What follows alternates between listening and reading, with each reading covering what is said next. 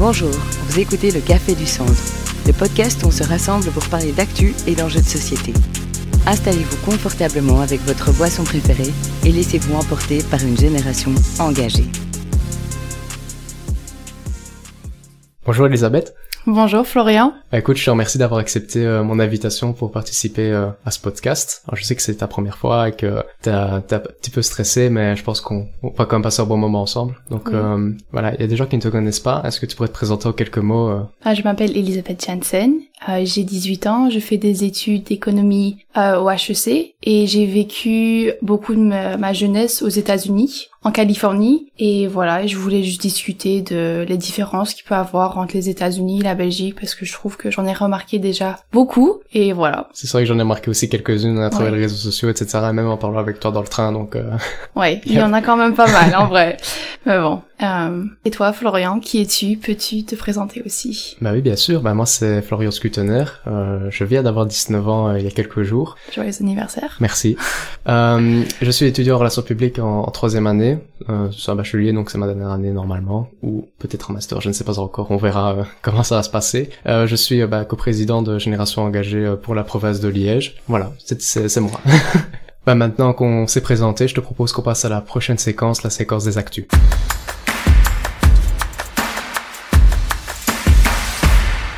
Alors Elisabeth, euh, je t'invite à, à, nous partager ton sujet d'actu. Qu'est-ce que c'est? Donc euh, c'est pas vraiment de l'actualité, actualité très récente, mais il y a pas, il y a quelques années aux États-Unis, ils ont voulu euh, enlever euh, l'avortement. Ils ont eu tout un débat sur avec Roe v. Wade et je pense que c'était un peu trop radical. Les États-Unis, des fois, ils sont fort radicaux, et là, c'était justement, euh, ça a créé des énormes débats. Si on devrait avoir l'avortement, oui ou non. Et moi, dans ma position, en tant que femme et en tant que jeune, je pense que l'avortement, c'est quelque chose, c'est un droit humain, et je pense que tu devrais quand même le pouvoir le faire, parce que je, de toute façon, les gens qui veulent être avortés vont le faire. Si c'est illégal, ils vont le faire de manière moins sécurisée. Donc, ils vont se mettre en danger eux et l'enfant. Donc c'est euh, c'est un peu ça mon point de vue sur le. J'ai l'impression que t'as un peu tout dit sur le sujet. Ouais, ça. Donc euh, j'ai plus grand chose à dire. Non, c'est pas vrai. Il y, a, il y, a, beaucoup de choses à dire en fait parce que quand il y a eu cet amendement, je crois. Hein, enfin, bref, quand il y a eu cette décision qui a été prise, il y a eu un gros débat qui s'est fait en Europe. Euh, est-ce qu'on doit euh, protéger ce droit à tout prix et le rentrer dans la Constitution ou au contraire est-ce qu'on devrait retirer l'avortement? Heureusement, je pense comme toi, l'avortement pour moi c'est un droit fondamental et je pense qu'il n'y a que, même si c'est déjà assez dramatique en Pologne, où ils sont vachement revenus sur la législation, euh, où tu ne peux avorter que sous certaines contraintes assez assez dures. Donc c'est plus un choix en fait d'avorter en, en, Pologne. Par contre, en France et en Belgique, je sais qu'il y avait la question de l'intégrer dans la Constitution. Donc ça aurait pour conséquence en fait de protéger la loi pour plus longtemps. Donc euh, actuellement, si tu veux élire une loi, enfin voter pour une loi, il faut euh, 50% du Parlement euh, soit soit d'accord, plus un. Et quand c'est la Constitution, par contre, c'est deux tiers. Donc tu protèges mieux les, les lois qui sont euh, dans la Constitution. C'était ça l'idée euh, qui avait été proposée par les engagés, c'était de mettre euh, la Constitution, de mettre, faire rentrer l'avortement dans la Constitution belge pour mieux protéger ça. Est-ce que tu penses que c'est pertinent de le mettre dans une Constitution d'un pays ou dans un État, un sujet aussi aussi complexe? Oui, je pense que c'est important. Comme ça, bah, ça protège plus de monde. Et aussi, mais il faut juste, comment je peux dire, comme l'avortement c'est un sujet très euh, sensible et c'est par chaque situation. Donc peut-être qu'il y a un viol ou peut-être qu'il y a eu quelque chose. Il y a eu euh, genre un enfant qui n'a pas été vraiment voulu. Bah ça c'est un peu la responsabilité des parents aussi. Donc je pense pas que c'est un sujet assez compliqué et c'est vrai qu'on devrait avoir un peu euh, des conditions minimales pour voir quand est-ce qu'on peut le faire et euh, jusqu'à combien de temps on peut le faire. Après c'est sûr ça dépend des cultures tu vois. Parce que je pense que il y a certaines personnes plutôt âgées entre guillemets qui euh, sont plutôt réticentes à vouloir avancer l'âge d'avortement que ce soit par croyance ou par euh, pas juste par principe. Tandis que euh, chez les jeunes ben, on est justement dans, dans, dans l'autre sens. C'est plutôt ben, le, le, choix de faire etc et c'est toute la complexité du débat puisque ben tu, tu, tu as deux visions qui s'opposent. C'est pas forcément que tu contre le l'avortement en soi, mais euh, c'est vraiment touchy, c'est ça qui fait que c'est assez compliqué de dégager l'unanimité pour faire rentrer ça dans la Constitution. Et donc faire rentrer euh, l'avortement dans la Constitution, ça permet d'éviter que des partis euh, extrémistes s'emparent de, de, la question pour retirer ce droit fondamental, ce droit à l'avortement pour les pour, les personnes. Comme ça, c'est fait aux États-Unis. Le but, eh ben, c'est vraiment de protéger ça, quels que soient les, partis au pouvoir, en fait. Et toi, Florian, est-ce que tu pourrais partager ton actualité avec nous Mon actualité est toute récente puisque ça s'est passé hier, donc vendredi. C'était la démission de Conor Rousseau, qui était bah, président de, de Voreut. Donc Voreut, c'est la gauche flamande. Et pourquoi est-ce qu'il a démissionné? Très très gros, c'est parce qu'il a tenu des propos racistes dans un bar parce qu'il était, il était bourré. Et moi, je trouve personnellement que c'est une bonne chose qu'il ait démissionné parce qu'il a tenu des propos qui étaient pas corrects. Maintenant, je sais pas si tu veux réagir par rapport à ça. Est-ce que ça justifie une démission? Ou est-ce que le fait euh, d'avoir de l'alcool dans le sang, par exemple, ça peut atténuer euh, certaines choses bah avoir de l'alcool dans le sang, c'est vrai que ça peut euh, te faire comporter, euh, ça peut euh, créer un comportement un peu invoulu, mais je ne pense pas que boire de l'alcool ou être sous l'influence est une excuse pour quelque chose. C'est vrai qu'il a fait quelque chose de mal et des racistes, euh, des propos racistes comme ceci ne sont pas acceptables, surtout pour une figure qui représente une majorité. Euh, parce que euh, il les a quand même dit, donc ça veut dire en fond il les pensait. Enfin, donc je pense quand même que il a bien fait de démissionner parce que comme il est toujours jeune, bah peut-être qu'en fait ses propos, euh, euh, c'est ses propos racistes vont devenir quelque chose plus en plus fondamental dans ses, ses décisions. Ça, ça pourrait, tu vois ce que tu veux dire par là, ça, ça, ça à voir. Euh, j'espère pour lui qu'il ne le pensait pas. Je veux pas le défendre là-dessus parce que tu dis pas ça quand t'es une figure politique euh, comme lui. Maintenant, je pense quand même que ça va avoir une, une, grosse influence sur les élections, tu vois. Parce que quand t'as une figure comme ça qui a totalement revisité la gauche flamande, qui part, et que tu as comme doublé ton, pourcentage de personnes qui votent pour toi dans les sondages, c'est pas anodin. Est-ce que c'est parce que c'était pour Conor Rousseau, ou est-ce que c'était pour Voreut? Ça, on le verra aux élections, mais euh, en tout cas, ça ne me rassure pas euh, dans l'optique ou de l'autre côté du spectre politique. Il y a, le Vlaams Belang qui pourrait aussi, euh, donc à partir d'extrême droite en Belgique, qui pourrait aussi monter. Donc, il faudra voir les conséquences que ça a. Mais pour par... mais pour euh, revenir sur euh, le, le fait de, de l'alcool, c'est sûr que ça ne pardonne pas, euh, ça ne pardonne pas du tout le fait. au contraire, moi je pense que si tu n'es pas capable de tenir parce que tu consommes de l'alcool, tu ne consommes pas en fait. Je pense que c'est censé être aussi simple que ça. Et c'est vrai que on peut revoir un peu la, res... enfin, il y a toute une responsabilité à boire et il faut être mature. Donc, s'il ne sait pas être correct quand il est sous l'alcool, est-ce qu'il sera correct pour le pays? Ah, Est-ce qu'il sera correct euh, Est-ce que euh, sa personnalité est correcte pour son job? Donc et comment, comme tu as dit, comment est-ce que sa démission va influencer la politique en Flandre? Ça, on verra. Ça, c'est quelque chose que j'ai bien hâte de voir. Moi, aussi. Mais en tout cas, je trouve que c'est bien parce que au moins il y a une certaine forme de conscientisation euh, que c'est mal de tenir des propos racistes. Jusque là, je pense qu'on était tous d'accord.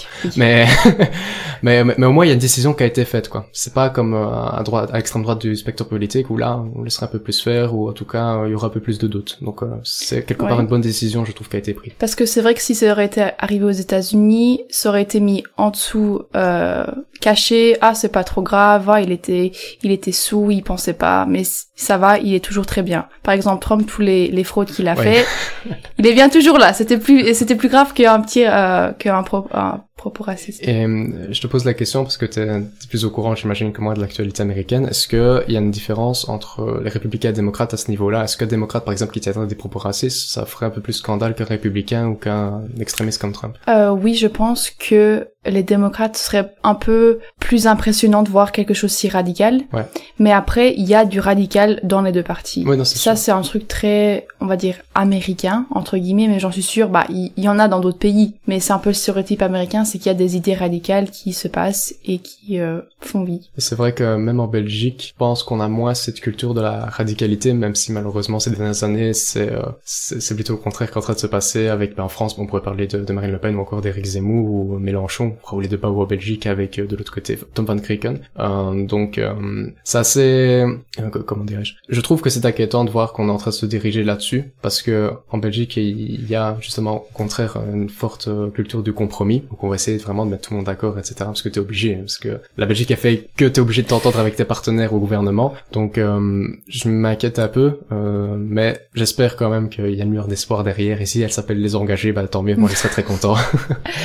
Ouais, c'est vrai que j'ai l'impression que le radical est devenu quelque chose de plus en plus normal. Et ça, ça peut commencer à faire un peu peur, surtout pour notre génération, parce que bah, toutes les décisions qui sont en train de faire, de se faire maintenant, c'est nous qui vont les subir euh, dans le futur. Mais pour plus longtemps, en plus. Voilà, exactement, pour beaucoup plus longtemps que les plus âgés dans la politique. C'est ça. Écoute, Elisabeth, c'était euh, super intéressant. Maintenant, euh, je te propose qu'on passe à la séquence suivante, qui est le, le questionnaire de comptoir.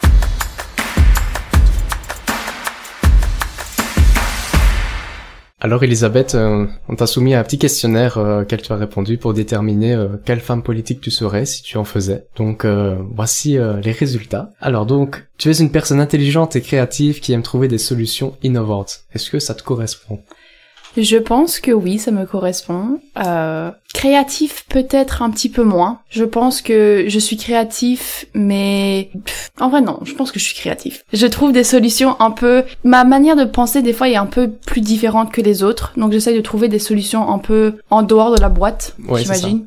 Euh, puis après pour l'innovation, et c'est vrai que je trouve, ben, comme il y a beaucoup de changements dans notre société, il faut toujours innover pour pouvoir aller avec le changement. C'est ça. Et euh, je trouve que c'est bête de rester focalisé sur qu'un truc et vouloir rester traditionnel et vouloir rester comme ça, parce que sinon on va tomber derrière et la société, le changement va arriver de tout ce, de, de, enfin n'importe, enfin je vais redire ça. Le changement va arriver même si ça nous plaît ou pas. C'est ça. Donc je pense que c'est mieux d'y aller avec que de vouloir que de vouloir essayer de l'enlever. Qui t'a trouvé des solutions créatives euh, ou innovantes, euh, comme euh, comme le suggère le questionnaire pour toi apparemment. Donc, donc voilà. Et c'est vrai. par exemple, ben, on pourrait parler du climat, où ben, on va devoir le subir quoi qu'il arrive, et on a beau nier le fait que le, climat ça a des conséquences négatives, ou nier ben, le, réchauffement, ben, à un moment donné, il faut constater qu'il y a eu des inondations. Il y en a encore ben, actuellement dans le nord du pays. Donc il faudra faire avec le réchauffement climatique. Le changement est là, et si on n'est pas prêt, et je pense qu'on est pour l'instant pas encore prêt, ben, on va droit dans le mur. Donc on est obligé de s'adapter. Et si ça passe par des solutions créatives et innovantes, bah tant mieux. Donc ça c'est une bonne nouvelle. Oui, euh, bah en fait le problème aux États-Unis, c'est qu'ils ne veulent pas mettre un effort pour faire du changement. Donc on est tous d'accord que pour réduire euh, le carbone, bah il faudra utiliser moins de voitures, il faudra utiliser moins de transports, il faudra utiliser moins d'avions, il faudra faire des. On pourra pas euh, acheter des trucs sur Amazon en Italie pour le faire arriver chez nous. Il y a des trucs comme ça, il faudra euh, il faire des. Se restreindre. Voilà, il faudra faire des compromis, il faudra se restreindre. Et la restriction comme ça, les Américains, ils ont dur à digérer des fois. En tout cas, pas pour tout le monde, mais il y a un peu le stéréotype comme ça. Et euh, c'est vrai qu'aux États-Unis, ils pensaient pas que le climat ça l'affectait eux vraiment parce que eux, enfin en tout cas moi quand j'habitais en Californie, oui il faisait des fois un peu plus chaud, mais il y avait pas des trucs dingues, il y avait pas des inondations, il y avait, on avait un peu plus de feux de forêt, mais c'était pas vraiment tout près de moi donc c'était dur de le voir, le visualiser, donc c'était plutôt le climat, le changement climatique c'était plutôt distant pour eux que quelque chose d'actualité. Et je comprends tout à fait euh, ce point de vue-là où tu sais ben c'est à l'autre bout du monde ou quelque part je m'en fous un peu de, de, ce qui se passe là-bas, ça m'impacte pas. Et même si personnellement je partage pas cette vision-là parce qu'il y a quand même des preuves euh, qui, qui étaient là, bah, je trouve quand même que ça comme le, le, bonheur entre, enfin c'était pas le bonheur, mais l'avantage dans le malheur du, des inondations qu'il y a eu bah, en Belgique en 2021 et, et, ici maintenant en 2023, c'est que ça permet de conscientiser les gens. Alors bah, désolé pour les, les, victimes, mais à un moment donné il faut montrer qu'il y a quelque chose et dire bah voilà il faut agir, il faut faire quelque chose maintenant parce que si tu ne fais rien, bah, il va il va encore y avoir des inondations parce que c'est le cas en Belgique, mais il pourra encore avoir des sécheresses parce qu'on en parle beaucoup, mais on n'en a jamais vraiment connu les conséquences de ce que ça fait d'avoir une famine. J'espère qu'on en connaîtra pas, je fais un peu peur là euh, pour l'instant, mais si tu n'as pas les, champs qui sont suffisamment irrigués ou que tu n'arrives pas à nourrir euh, tes animaux, on risque d'avoir un problème de nourriture ou euh, s'il y a de la nourriture, le prix va augmenter. Enfin, il va vraiment y avoir de grosses conséquences au réchauffement climatique et donc on est obligé de trouver des solutions pour, pour, y arriver, pour pouvoir faire face à la crise en fait. Oui, et c'est vrai que tout ça, ça fait assez peur parce que je vois bien que s'il y a des, euh, des restrictions d'eau ou de nourriture ou d'autres choses essentielles pour la vie, bah c'est le plus fort qui va les avoir. Et c'est un peu la mentalité que les États-Unis ont des fois. Comme c'est eux les plus forts, ils, ils savent que bah c'est eux qui pourront avoir tous les la, nourriture et tout, enfin tous les, les besoins. Mais est-ce que ça va être les États-Unis ou l'Américain le plus riche dans, dans l'histoire? Oui, c'est ça aussi. C'est l'Américain le plus riche qui a le plus d'argent, qui sait pouvoir, qui, qui saura s'acheter ce genre de, de de besoins nécessaires qui va peut-être devenir un luxe. Ça. Enfin, j'espère que ça ne deviendra jamais un luxe d'avoir à manger et de euh, de l'eau, mais euh, si on fait rien avec le changement de climat, c'est une possibilité, je pense. Mais je pense aussi. Donc euh, c'est pour ça que faut faut pouvoir anticiper, pouvoir permettre à un moment donné de se dire, ok, je préfère restreindre un tout petit peu, enfin même si le terme restreint est un peu péjoratif, mais je préfère un peu me, restreindre mes libertés aujourd'hui pour pouvoir mieux jouir demain de, de, de, possibilités. Euh, peut-être que aujourd'hui on pourrait se dire, ben voilà, je, je dis quelque chose de, très théorique qui serait pas euh, faisable, qui n'est pas une proposition, mais on pourrait dire, ben voilà, on prend plus l'avion aujourd'hui. Comme ça, ben je peux toujours me déplacer demain en voiture, par exemple. Je dis pas que c'est ce qui va devoir se faire, mais au moins il y a une restriction qui est faite. Tandis que si ben il y a plus de, euh, il n'y a pas de restriction vis-à-vis des avions qu'on continue à faire comme on fait actuellement aujourd'hui, ben il n'y aura plus de pétrole et là tu pourras dire au revoir à ta voiture. Donc euh, à un moment donné, c'est vraiment des choix de société qu'il faut faire. Il faut vraiment avoir la perspective de savoir prendre du recul pour pouvoir euh, prendre de bonnes décisions aujourd'hui et penser un peu aux autres aussi. Donc voilà, oui, je pense que c'est très important. C'était une discussion super intéressante qu'on va d'avoir, mais il faut avancer pour le temps, donc je te propose qu'on passe à la prochaine séquence. Que ferais-tu si tu étais?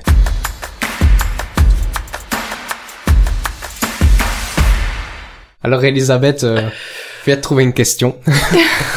Moi, je te propose euh, de répondre à cette question. Qu'est-ce que tu ferais si tu étais euh, un jour présidente des États-Unis d'Amérique? Bah, c'est bien marrant comme question parce que quand j'étais plus jeune, avec mes parents, c'était un peu la blague. Elisabeth, quand tu grandiras, tu seras la première présidente des États-Unis. Et ils me disaient toujours ça parce que j'étais très euh, déterminée d'avoir tout ce que je voulais et parce que bah j'aimais bien engager les gens et j'aimais bien être un leader figure, je sais pas comment dire en français. Une, figure de proue. Une figure de proue, voilà. Et donc pour répondre à ta question, euh, honnêtement, je ne suis pas sûre parce qu'il y a tellement de choses qui se passent et il y a tellement de sujets importants. Mais moi, je suis fort sur euh, l'écologie et l'environnement, donc je pense que je me dirigerai un peu plus vers là et euh, j'essaierai d'implémenter plus de règles et plus de restrictions sur. Bah, en fait, non. Et j'essaierai qu'il y ait plus de transports en commun, un peu partout, parce que je trouve que depuis que je suis arrivée en Belgique, comme j'habite à Liège, euh, bah il y a beaucoup de transports en commun et comme je n'ai pas de voiture, il faut utiliser des bus et honnêtement, ça me plaît parce que c'est beaucoup plus facile. Tu dois pas trouver quelque part pour te garer et euh, tu dois pas aller dans les bouchons parce que les bus, ils ont des euh, des voies prioritaires. Des, voies prioritaires, exactement. Donc en fait, c'est plus facile, je trouve. Donc euh, voilà. Moi, je suis d'accord. Maintenant, j'espère que vous feriez très bien les, les, transports en commun parce que c'est vrai que c'est un peu la galère parfois à Liège. Euh, j'aime bien les transports en commun. J'espère me déplacer euh, quand je un travail beaucoup avec les transports en commun parce que je trouve aussi que c'est très pratique. En plus, c'est beaucoup moins cher que de te déplacer en voiture. C'est beaucoup moins galère, je trouve, de trouver une place. En fait, une fois que t'es dans le transport, t'es tranquille. En fait, t'as juste à attendre. Tu vas sur ton téléphone ou tu t'es beaucoup plus libre, je trouve, à prendre le transport en commun finalement que, que la voiture, que tu es tout le temps dans le stress et tout. Donc, je comprends la, la décision euh, en tant que présidente, plus de transport en commun. Exactement. et même plus de vélos, parce que comme on peut voir les vélos, vraiment, je trouve qu'on en avait déjà un peu parlé, mais c'est fantastique, parce que déjà c'est pas trop cher, c'est accessible à beaucoup de monde. Euh, on peut quand même se déplacer assez vite en vélo, enfin moins vite qu'en voiture, oui, mais plus vite euh, qu'à pied. Il y a pas trop de bouchons, c'est petit, tu sais vite le garer, tu sais vite euh, le en cadenas et puis c'est bon. Et puis après, bah je trouve que c'est agréable. Il y a un petit peu d'exercice. Je trouve que c'est bien les vélos. Je trouve que c'est sympa aussi, quand le temps est bon. Et oui, c'est vrai que si drache, c'est beaucoup moins euh, amusant, mais bon, c'est la Belgique, ça. Et donc, toi, tu ferais quoi si tu étais Premier ministre Déjà, j'accueillerais la première présidente des États-Unis en Belgique euh, sur notre sol européen. Donc, euh, plus sérieusement, euh, en tant que Premier ministre, qu'est-ce que je ferais? Je trouve que le plus gros problème qu'il y a actuellement au sein de, la Vivaldi, donc notre gouvernement, c'est qu'il y a beaucoup de, désaccords entre entre les partis où chacun veut dégager sa tête en disant bah, moi moi je voulais pas ça et c'est de la faute de tel si on a fait ça alors que les gars ils travaillent en équipe, tu vois. Et je pense que le rôle d'un Premier ministre, c'est d'essayer de trouver une harmonie entre tout ça pour essayer de faire entendre les partis entre eux pour euh, dégager une solution commune et montrer que le pays est uni finalement, parce que c'est ça qui manque, je trouve, le plus euh, aujourd'hui en Belgique. Donc euh, je pense que si j'étais Premier ministre, j'essaierais de faire un maximum et tout ce que je peux pour pouvoir garder mon gouvernement uni, pour aller jusqu'au bout et appliquer tout ce qu'on aura décidé en amont. Alors c'était très passionnant et on arrive malheureusement ou pas déjà à la fin de, de ce podcast. On va suivre avec la dernière séquence qui est la ta personne inspirante.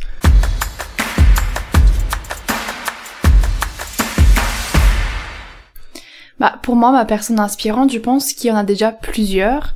Mais si je devais dire comme ça, ce serait une des amies que je me suis fait quand j'étais aux États-Unis. Euh, elle est française et elle s'appelle Léonie, Léonie Simoneau. Vraiment euh, un amour. Cette fille, elle veut le bien de tout le monde. Elle essaye de faire son mieux dans tout ce qu'elle fait. Et je trouve que c'est vraiment très inspirant de voir quelqu'un qui met autant d'efforts dans même ses études, dans ses relations avec sa famille, avec ses proches. Et à chaque fois qu'il y a quelque chose qui ne va pas, je sais que je peux toujours lui parler. Elle m'aidera toujours avec quoi que ce soit. Et euh, ce serait bien d'avoir plus de gens comme ça dans, dans la société. Parce qu'en plus, elle, euh, elle veut le bien de tout le monde, inclut la société. Donc vraiment, elle est très euh, écolo et euh, pour les, les, droits de l'homme et la justice et machin et bidule, elle fait des études de droit donc euh, j'en suis sûre qu'elle va aller très loin dans sa vie. C'est cool en tout cas. Oui. Et toi?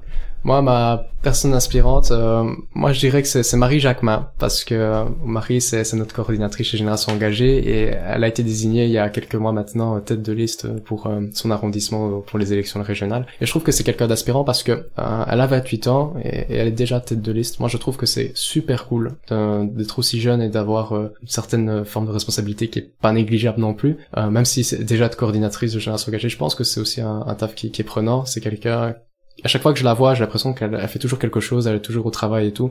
Et, ça, j'admire beaucoup euh, ce côté-là chez elle. Et mais elle garde comme un côté très humain. Quand je la vois au débat avec euh, des jeunes, etc., elle est toujours euh, là, à essayer de comprendre et à, et, à expliquer clairement plutôt que d'aller à la confrontation. Donc ça, c'est une qualité humaine qui n'est pas non plus négligeable. Donc j'irai Marie. J'imagine qu'elle va aussi écouter le podcast donc, euh, donc voilà, Marie, euh, voilà, tu es la personne inspirante. et bah, ça donne vraiment envie de la rencontrer. Elle a l'air très admirable et très inspirante. Alors, Elisabeth, on, arrive à la fin de, de ce podcast. Euh, J'espère que ça t'a plu. Bah oui, ça m'a bien plu. Merci de m'avoir ici.